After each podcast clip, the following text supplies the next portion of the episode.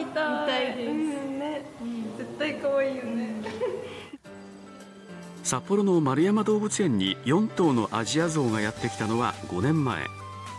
パールの妊娠に飼育員らが気づいたのは去年9月のことでした。私も生まれたてのゾウを見たことないからわかんないですけどこれぐらいの大きさじゃないかなと思います、はい、ゾウが妊娠している期間は22ヶ月。赤ちゃんはなんと体重100キロ前後で生まれるといいます。飼育員の鎌田由奈さんがずっと4頭の世話を担当してきました。来たばっかりのところからなんならミャンマーにも行かせていただいてミャンマー時代のあのこの象たちも見てきてたのですごいここまで元気にというか暮らしててすごく嬉しいなと思いますし丸山動物園では準間接飼育で象の体調を管理しています。これは象にストレスを与えないよう飼育員が檻に入らずに飼育する方法でこの取り組みでアジアゾウが出産するのは全国で初めてだと言われています。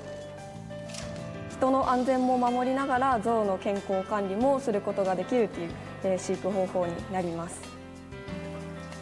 採血やひづめを削る策定などの健康管理は全て柵越しに行います。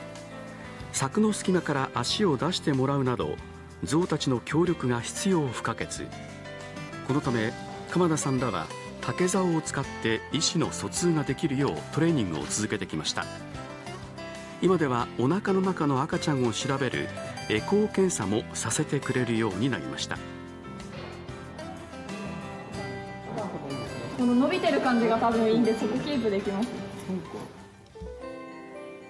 準間接飼育で自由に過ごす4頭の象実はパールが妊娠した時期は誰にもわからないためいつ赤ちゃんが誕生するかは間もなくとしか言えないのだそうです。